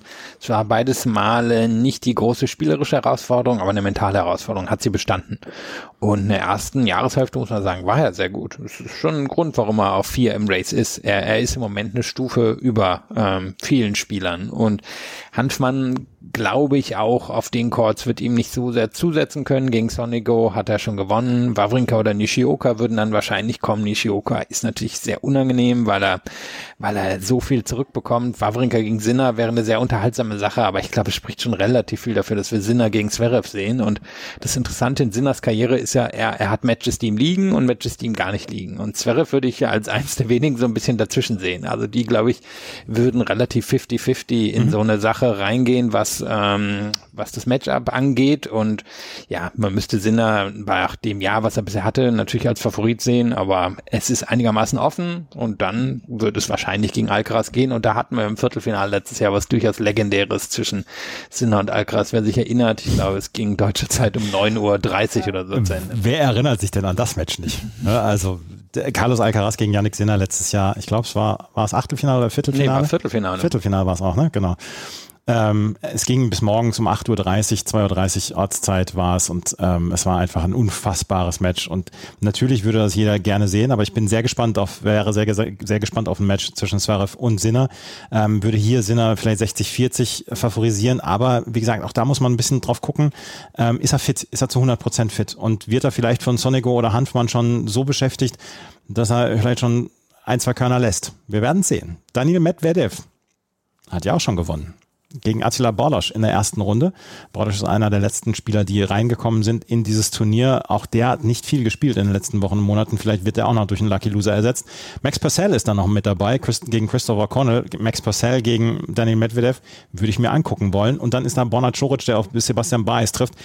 Daniel Medvedev muss als klarer Favorit hier auf jeden Fall gesehen werden, um ins Achtelfinale zu kommen. Wie weit es dann weitergeht, da können wir noch gespannt sein. Aber auch Kei Nishikori ist dann mit dabei. Schön, Kei Nishikori wieder in einem Grand Slam Hauptfeld zu sehen. Ja, ein paar interessante Namen. Also Medvedev hast du schon angesprochen. Gegen Purcell, zweite Runde, hielt ich interessant. Purcell, jemand, der, der das Netz angreifen kann, mag Medvedev nicht unbedingt als Gegner. Nishikori hatte erst Challenger gespielt, dann in Atlanta, meine ich, ein ATP-Turnier, seitdem jetzt aber nicht mehr angetreten und Baez gegen Churic, wenn ich jetzt nicht ganz falsch liege, spielen doch gerade in Winston-Salem das Halbfinale. Ich meine ja, dass sie da aufeinandertreffen. Also könnten, könnten nach dem Halbfinale hier nochmal und Churic, da hängt immer viel vom Aufschlag ab, aber ich sehe ihn jetzt nicht, nicht als große Gefahr für Medvedev. Ich glaube, wenn Medvedev hier rausgeht, dann höchstens gegen Purcell, sonst ich niemand, der, ihn hier in den ersten Runden gefährden kann. Choric gegen Baez spielen heute 0.30 Uhr in Winston-Salem heute Abend, ja. Das äh, können wir so festhalten. Medvedev muss dann allerdings im Achtelfinale vielleicht gegen Alex Minor ran. Ich traue Max Purcell zu, gerade mit dieser mit dieser Return-Position von Daniel Medvedev, der in einem anderen Postleitzahlengebiet retourniert, traue ich Max Purcell mit seinem offensiven Spiel was zu. Ja, ja, also ist es sicherlich für ihn der schwerste, also wenn man, wenn man ranken müsste in seinem Teil der Auslesung, dann ist es Diminor gefolgt von Purcell und dann weiß ich, vielleicht Choric an einem absolut herausragenden Aufschlagstag. Ansonsten ist es eigentlich eine gute Auslosung für Medvedev. Nicolas Jarry ist an 23 gesetzt, trifft auf Luca van Asch in der ersten Runde. Da ist dann ein Spieler dabei, über den wir vielleicht mal gerade zwei Sekunden sprechen müssen. Alex Michelson ist da mit dabei. Der ist so ein bisschen, wird er gehypt im amerikanischen Tennis. Ähm, der trifft auf Albert Ramos Vignolas in der ersten Runde. Lass Alex Michelson mal in die dritte Runde ein, einziehen. Dann haben wir so ein, so ein Thema wie Jensen Brooksby vor ein, zwei Jahren, dass alle ihn hypen oder Maxim Cressy dann auch. Alex de Minaur könnte allerdings in der dritten Runde warten auf jemanden wie Alex Michelson oder Nicolas Jarry oder Luca van Asch. Und Alex de Minaur hat in, den, in der Hartplatzsaison ja nur wirklich gezeigt, dass mit ihm jetzt zu rechnen ist und dass er ein sehr, sehr unangenehmer Gegner für alle sein kann. Ja, also für ihn muss der klare Anspruch sein, hier in die vierte Runde zu gehen. Mhm. Wir wissen jetzt noch nicht, wer, wer der Qualifikantengegner ist. Yin Bin Wo hat hier letztes Jahr so ein bisschen seinen Durchbruch geschafft. Es könnte ein Zweitrundengegner sein, aber ich glaube nicht, dass der das Spiel hat, um die Menor im Moment in Gefahr zu bringen. Das Michelson angesprochen, super talentierter Typ, aber ich weiß nicht, ob der ja schon komplett genug ist, um die Menor wirklich in Gefahr zu bringen. Jari auf natürlichen Belegen, jemand, der wahrscheinlich Top 20 ist. Auf Hardcore sehe ich es bei ihm noch nicht so ganz. Also die Menor hier klarer Favoriten das wäre natürlich sehr amüsant gegen Medvedev, nach dem, was wir da in Toronto hatten, was ja ein 7, 6, 7, 5, mhm. meine ich, für Diminor war. Das ist ein sehr unangenehmes Matchup für Medvedev und ähm, eins, das Unterhaltung garantieren sollte, wenn es dazu kommt. Und ich glaube, die Chancen sind ganz gut. Ist Karen Khachanov fit? Die Frage müssen wir stellen. Er war in den letzten Wochen und Monaten verletzt, trifft in der ersten Runde auf Michael Moe, wenn er antritt. Dann haben wir den Abschied eines Spielers. John Esner trifft in seiner ersten Runde auf Facundo Diaz Acosta und hat angekündigt, dass die US Open sein allerletztes Turnier sein werden. Wir haben schon spekuliert in den letzten Podcasts auch, ob er noch nach diesem Jahr dann weiterspielen wird. Er ist aus den Top 100 rausgefallen, er hat hier eine Wildcard bekommen für das Hauptfeld. Er wird sich von seinen Fans verabschieden nach 17 Karrierejahren. Mit 2,11 Meter eine derartige Karriere rauszuquetschen mit keinem guten Return, vor allen Dingen dann auch mit ja, mit äh, körperlichen Nachteilen dadurch, dass das so groß ist, das ist schon nicht so richtig schlecht. Und er wird für immer, für immer in den Wimbledon-Annalen sein. Naja, und vor allem, wenn man guckt, wo er hergekommen ist. Er ist ja dann einer der ersten Spieler wieder so richtig gewesen, der aus dem College gekommen ist. Mhm. Also das war, das war ja das Erstaunliche, wie schnell er da nach oben gekommen ist und wie lange er sich oben gehalten hat, dafür, dass er dann doch ziemlich limitiert ist. Also klar, einer der besten Aufschläge aller Zeiten, eine gute Vorhand, der Rest hätte ihn nicht in die Top 100 geführt. Ähm, und von daher ist es wirklich beeindruckend, was er, was er rausgeholt hat. Ich glaube, er hatte ja auch eine ganz gute Chance gegen Diaz Acosta. Ich meine, der hat irgendwie sowas wie sieben oder acht Hardcore-Matches gespielt mhm. über das letzte Jahr. Also das ist einer, der, der eigentlich nur Sand macht. Und ähm, dann Khatschanov, der, der jetzt länger verletzt war, mal gucken, ob der überhaupt an Michael Moe vorbeikommt. Von daher durchaus eine Chance für Isner hier in die, in die dritte Runde oder so zu kommen. Und Isner Moe wäre das Spätspieler auf so einem Grandstand oder so. Da, da hm. kann, kann man sich sicher sein. Oder ja, und das wäre dann ja wirklich mal ein Kontrast. Also Michael Moe, super Athlet, aber jetzt wirklich nicht viel Umf in den Schlägen drin gegen Isner, der jetzt nicht so ein super Athlet ist, aber viel, viel Power mitbringt. Und dann gehen wir nach unten. Dann haben wir nämlich noch Hubert Hurkacz, der auf Marc-Andrea Hüßler in der ersten Runde trifft. Zweite Runde vielleicht Jack Draper. Jack Draper allerdings auch mit Verletzungssorgen in den letzten Monaten. Hugo Imbert gegen Matteo Berrettini. Eine der ähm, Partien, die man sich auf jeden Fall dick umranden sollte für die erste Runde. Diego Schwarzmann trifft auf Arthur Rinderknecht. Und dann haben wir unten Andrei Rublev, der auf Emil Rousseau-Vori ähm, trifft. Andrei Rublev, über den haben wir in den letzten Podcasts, in den Hartplatz-Podcasts quasi gar nicht gesprochen. Ja, unter anderem, weil in Cincinnati in der ersten Runde oder im ersten Match gegen Russevori rausgegangen. So sieht's nämlich aus. nicht, nicht ideal für ihn. Auf der anderen Seite bringt er natürlich mittlerweile eine enorme Konstanz in die, in die Grand Slam Turniere rein. Also wäre jetzt nicht überraschend, wenn der hier ins Viertelfinale geht, aber Russevori liegt ihm, denke ich, generell nicht so. Ähm, Russevori ist ja wirklich so ein bisschen die Light-Version von, von Sinner und der kann sehr hohes Tempo gehen. Also da muss Rublev schon, schon konzentriert und mit eigentlich relativ viel Selbstvertrauen reingehen, glaube ich, um das zu bestehen. Monfils hat so gute Vorbereitung jetzt gespielt. Mhm. Ich bin gespannt, wann bei dem so ein bisschen der Saft äh, weg ist. Berrettini gegen Humbert, das wären, äh, oder da, der Sieger dieses Matches könnte dann der Drittrundengegner sein. Da bin ich gespannt. Humbert so ein bisschen unterm Radar wieder sich nach oben geschlichen in die Top 30. Berrettini ja eigentlich mal ein Grand Slam Spezialist gewesen. Also hier ist durchaus viel drin, aber wenn man auf generell diesen, dieses Achtel guckt, dann müsste eigentlich Hubert Hurkacz den Anspruch haben, hier ins Viertelfinale zu kommen. Nur bewiesen bei Grand Slam Turnieren hat das bis auf eine Ausnahme noch nie. Aber ich setze mein komplettes Vertrauen in Hubert Hurkacz in diesem Jahr bei den US Open. Er wird das Halbfinale gegen Carlos Alcaraz bestreiten, das allerdings in vier relativ unspektakulären Sätzen verlieren. Okay, ich habe auch vier relativ unspektakuläre Sätze im Halbfinale. Die wird allerdings Medvedev gegen Alcaraz verlieren. Ja, und ähm, ich glaube, dass Hubert Hurkacz, dass es dieses Jahr der Durchbruch, der Grand Slam Durchbruch auch für Hubert Hurkacz sein wird.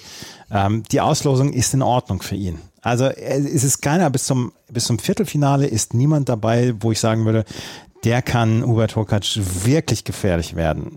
Und dazu ist einfach die, gut, die, die Form gut genug gewesen in den letzten Wochen. Ja, gucken wir nochmal kurz drauf. Hüßler, ähm, klar, ist genau die Art von Gegner, gegen die Hurkacz gerne mal in fünf Sätze geht und fünf Sätze können schief gehen. Draper, super Talent, aber muss sich gerade mal wieder über die Challenger so ein bisschen die, die Form nach den Verletzungen finden. Dann hatten wir schon drüber gesprochen. Khachanov wäre der unangenehmste Gegner, nur Khachanov ähm, ist wirklich, äh, kommt gerade erst zurück von der Verletzung. Rublev, äh, Rublev wäre sehr unangenehm, wäre auch Berrettini, wäre unter Umständen auch Monfils, aber da müsste Hurkacz, wenn er so weit kommt, natürlich den Anspruch haben. Ja, und dann Dimino, Medvedev, schlagbare Gegner, aber ich vertraue dann doch eher Medvedev als ähm, Hurkacz. Hurkacz gegen ähm, Alcaraz oder Medvedev gegen Alcaraz. Gut.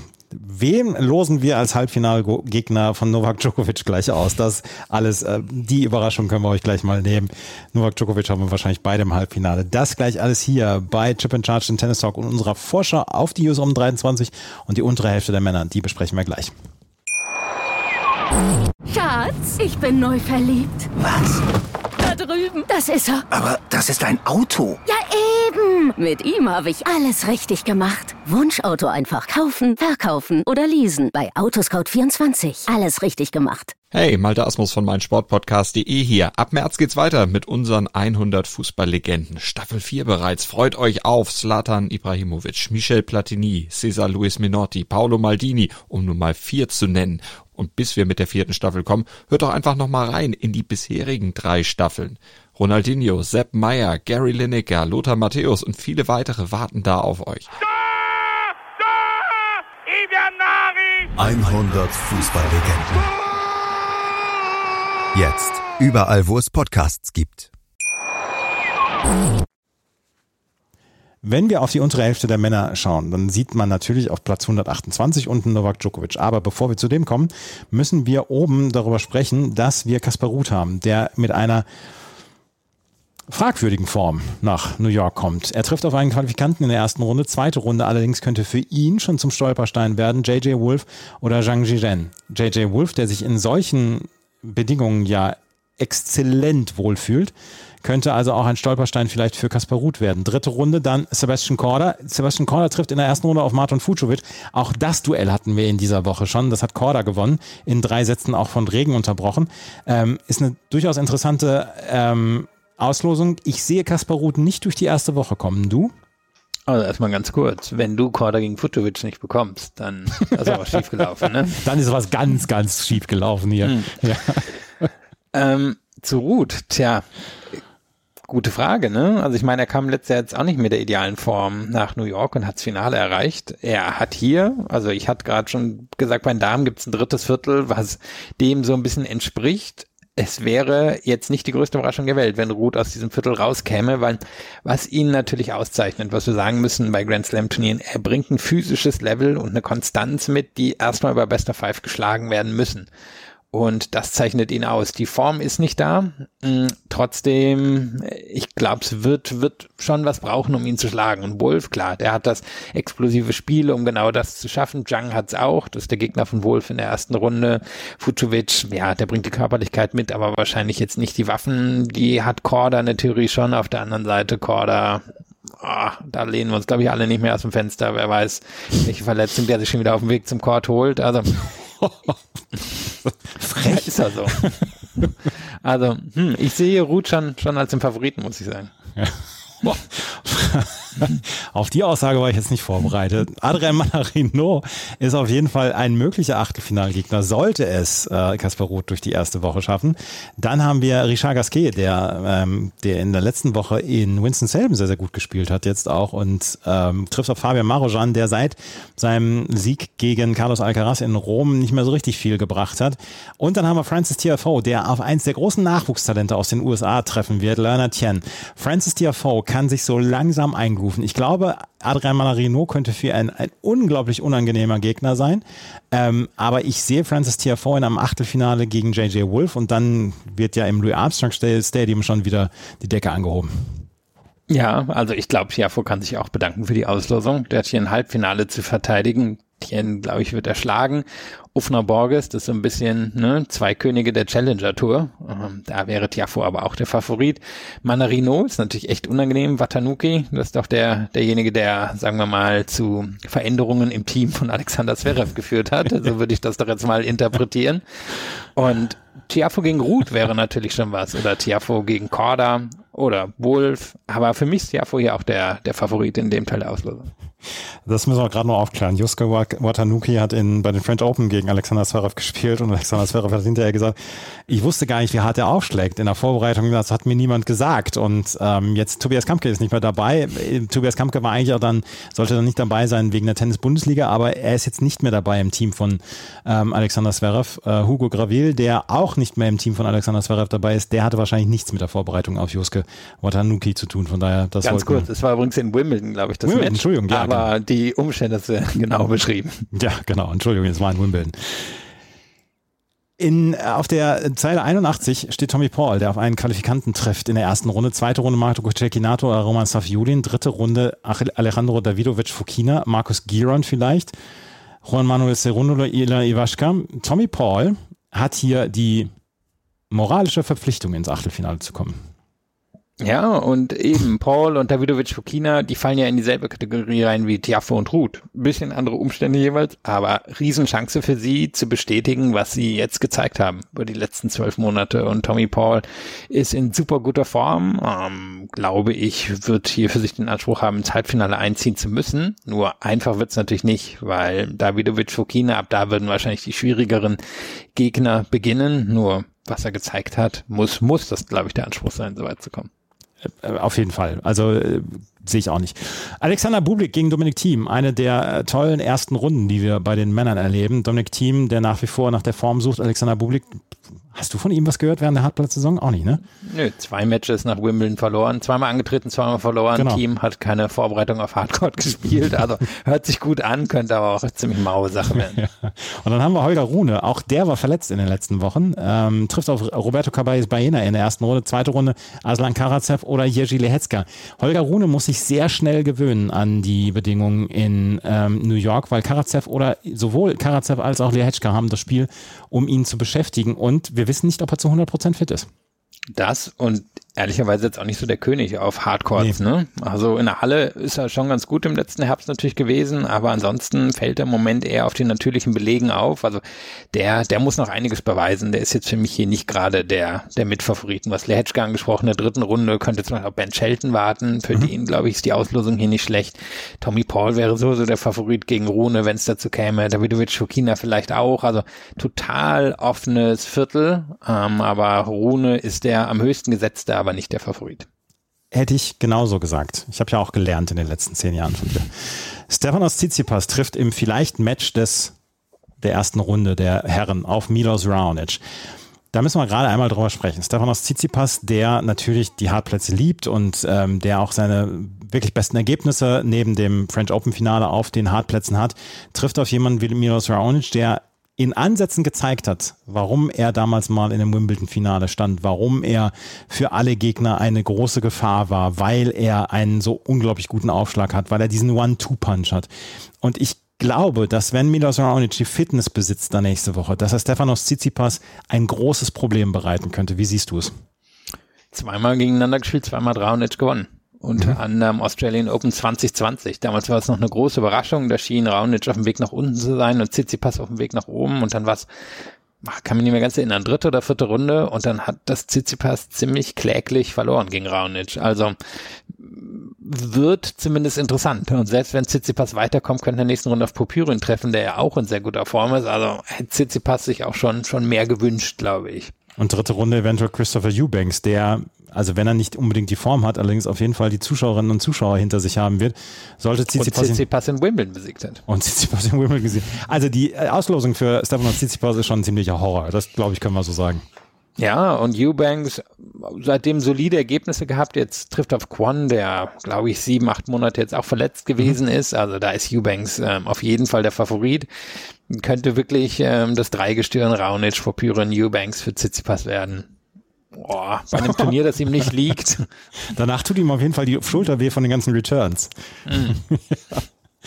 Ähm, ja, also wirklich schwierige Auslosung für Stefanos Tsitsipas. Lorenzo Musetti ist an 18 gesetzt, hat auch die Ergebnisse von den natürlichen Böden auf dem Hartplatz noch nicht so richtig äh, beweisen können, hat allerdings mit äh, Qualifikanten beziehungsweise Gregor Barrère zu tun in den ersten zwei Runden. Dritte Runde könnte dann allerdings Taylor Fritz warten. Der äh, trifft auf Steve Johnson, alter bekannter Steve Johnson. Taylor Fritz sollte keine Probleme haben, meiner Meinung nach ins Achtelfinale zu kommen. Meiner Meinung Tja, nach. wann hat das letzte Mal bei einem Grand Slam geschafft? Wahrscheinlich Wimbledon, ne? Vor Mhm. einem Jahr. Ähm, seitdem ist ja total bei ihm der Wurm drin, äh, prädestiniert mittlerweile für Erst- und Zweitrunden-Niederlagen. Aber du hast schon angesprochen, Johnson ist mittlerweile eher ein Challenger-Spieler, Kecmanovic, klar, der, der ist athletisch und relativ komplett, aber der Anspruch von Fritz muss, glaube ich, sogar das Viertelfinale sein. Also, weil selbst wenn Tsitsipas von oben kommt, dann müsste Fritz sich eigentlich auf Augenhöhe mit dem sehen, ganz schöne, glaube ich, mentale Herausforderung für ihn. Spielerisch sehe ich Fritz hier als Viertelfinalist, aber ich glaube, der, der wird beißen müssen in der ersten Woche. Ja, wird er. Beißen müssen wird auch Felix Auger-Aliassime. Im Wikipedia-Eintrag zu schlechter Form steht sein Foto. Er trifft in der ersten Runde dann auch noch auf Mackenzie McDonald, der durchaus gute Ergebnisse in den letzten Wochen hatte. Ich sehe Felix Auger-Aliassime momentan nicht über die erste Runde hinauskommen. Und das, ich frage mich nach wie vor, woran es liegt, weil eigentlich besitzt sein Spiel alles, um Top 10, vielleicht sogar Top 5 Niveau zu haben. Aber er kann es seit Monaten nicht auf den Platz bringen. Ja, da hat er eine Verletzung drin, die hat ihn, glaube ich, schon ganz schön aus dem Tritt gebracht. Und dann, glaube ich, ist das Problem einfach mit seinem Spiel, ist es halt so mechanisch, dass es doch irgendwie auf Selbstbewusstsein ankommt. Ähm, weil er, wenn er, wenn er so rausfällt aus dem Selbstvertrauen, dann, glaube ich, kann das mechanisch auch schnell schiefgehen. Dann kann die Rückhand halt fix im Auslanden und die Returns kommen gar nicht erst ins Feld und der zweite Aufschlag wird auf einmal angreifbar. Und das Ding ist natürlich, wenn er Form hat, dann ist er auf einmal ein Top-5-Spieler, weil dann, dann fallen die Bausteine ganz fix ineinander zusammen. Aber die Disparität zwischen, zwischen der Form oder den, den Formenden, die ist bei ihm so hoch, dass er wahrscheinlich im Moment kaum ein Top-100-Spieler ist. Also er geht da vermutlich als 50-50-Geschichte gegen McDonald rein. Allerdings muss man sagen, wenn er da durchkommt, dann hat er wahrscheinlich ganz gute Chancen, in die vierte Runde zu kommen, denn da ist ein Haufen Qualifikanten drin. Also das ist ein Teil der Auslosung. Sind es fünf oder sechs Qualifikanten und noch nur ein, zwei Wildcards, noch zwei Protected Rankings. Also an sich ähm, eine ideale Auslosung für ihn. Jetzt nur die Frage, hat er, hat er irgendwo Form finden können? ideale Auslosung, das kann Novak Djokovic von sich behaupten, weil diese Auslosung, die hätte er sich nicht besser malen können. Alexandre Müller in der ersten Runde, zweite Runde Bernabe Zapata Miraisch oder Ethan Quinn, Wildcard-Innahme aus den USA. Dritte Runde eventuell Laszlo Gere, Brandon Nakashima könnte natürlich als Gegner warten. Achtelfinale Felix Auger-Aliassime, Francisco Cerundolo als die beiden gesetzten Spieler. Bis zum Viertelfinale kann Novak Djokovic in Trainingsklamotten auf dem Platz und ich, das ist, das soll, das soll jetzt nicht abwerten klingen gegenüber den Spielern. Auf Sand wäre das vielleicht eine andere Geschichte. Aber es ist der Hartplatz. Novak Djokovic ist in Topform. Novak Djokovic hat gerade gegen Carlos Alcaraz gezeigt, zu welchen Leistungen er noch in der Lage ist. Also, er kann sich den rechten Arm, Finale erreichen. er kann sich den rechten Arm hinter, hinter, hinter an den Rücken binden. Nee, den wahrscheinlich nicht, den linken vielleicht schon.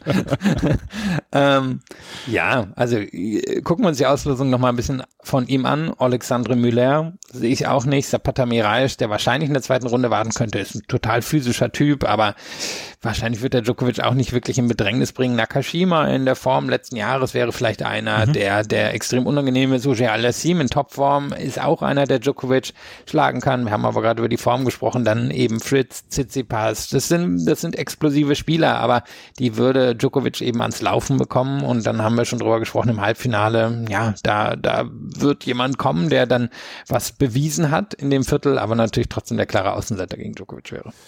Wer trifft auf Djokovic im Halbfinale? Ah, lass mich gerade. Tiafoe. TFO Also trifft. Du hast TFO. Ich habe Tommy Paul. nimmt sich wahrscheinlich beides nicht viel. Beide wären auch klare Außenseiter gegen Djokovic. Ja, können wir, können wir drüber sprechen, wer wir jetzt denken, Djokovic gegen Alcaraz im Finale gewinnt. Ja, ich hätte äh, im Finale der US Open hätte ich Alcaraz. Wäre meine Tendenz auch, aber ich kann mir vorstellen, dass Djokovic noch ein, einen großen Coup landet, ähm, dass das aber unter Umständen sein, sein letzter Coup ist gegen, gegen Alcaraz. Also ich würde jetzt mal sagen Djokovic, aber für mich spielerisch ist Alcaraz auch der Favorit. Ähm, aber wenn Djokovic daraus so eine, so eine physische Nervenangelegenheit machen kann, dann kann ich mir vorstellen, dass er es nochmal über die Ziellinie schaffen würde. Aber insgesamt sehe ich Alcaraz auch als leichten Favoriten jetzt vor dem Turnier. Nochmal die Trotz Entschuldigung. der harten Auslosung. Ja, nochmal die Entschuldigung. Ich wollte nicht abwertend klingen, aber die Auslosung für Novak Djokovic bis zum Viertelfinale ist perfekt. Ja, also äh, eben eine schwere Auslosung ist für ihn auch schwer zu bekommen. Aber allein dadurch, äh, dass eben dieser Teil seiner Auslosung voller Qualifikanten und Protected Rankings und Wildcards ist, ist es für Und Leuten mit schlechter. Form. Ja. Ja, also wir werden sehen in den nächsten äh, zwei Wochen. Wir freuen uns äh, beide wie Bolle auf die US Open. Wir freuen uns auch darauf, wieder Podcasts zu produzieren. Es liegt nicht daran, dass wir nicht wollen, sondern dass wir eventuell Probleme mit der Zeit haben werden in den nächsten zwei Wochen. Aber wie am Anfang erwähnt, die, das Versprechen, dass wir so täglich und so äh, regelmäßig wie möglich diese Podcasts bringen. Es kann allerdings sein, dass wir nicht nach einem abgeschlossenen Tag das machen, sondern nach der Hälfte des Tages, dass wir da die Ergebnisse schon mal zusammenfassen und dass es morgens dann nochmal sowas wie die Nachtwache geben wird. Das war es mit der heutigen Ausgabe. Wenn euch das gefällt, was wir machen, freuen wir uns über Bewertungen, Rezensionen auf iTunes und auf Spotify. Folgt uns bei Twitter und bei Instagram und äh, dann wenn ihr uns finanziell unterstützen möchtet, freuen wir uns da auch sehr drüber. Das könnt ihr über Steady und PayPal tun. Die Links dazu sind in den Show Notes hinterle- äh, hinterlegt. Vielen Dank fürs Zuhören. Bis zum nächsten Mal. Auf Wiederhören. Chip and Charge. Der Tennis-Podcast mit Andreas Thies und Philipp Joubert. Auf meinsportpodcast.de. Schatz, ich bin neu verliebt. Was? Da drüben. Das ist er. Aber das ist ein Auto. Ja, eben. Mit ihm habe ich alles richtig gemacht. Wunschauto einfach kaufen, verkaufen oder leasen. Bei Autoscout24. Alles richtig gemacht. Wie baut man eine harmonische Beziehung zu seinem Hund auf? Puh, gar nicht so leicht. Und deshalb frage ich nach, wie es anderen Hundeeltern gelingt, beziehungsweise wie die daran arbeiten. Bei Iswas Dog reden wir dann drüber. Alle 14 Tage neu mit mir, Malte Asmus und unserer Expertin für eine harmonische Mensch-Hund-Beziehung, Melanie Lippisch. Ist was, Dog? Mit Malte Asmus. Überall, wo es Podcasts gibt.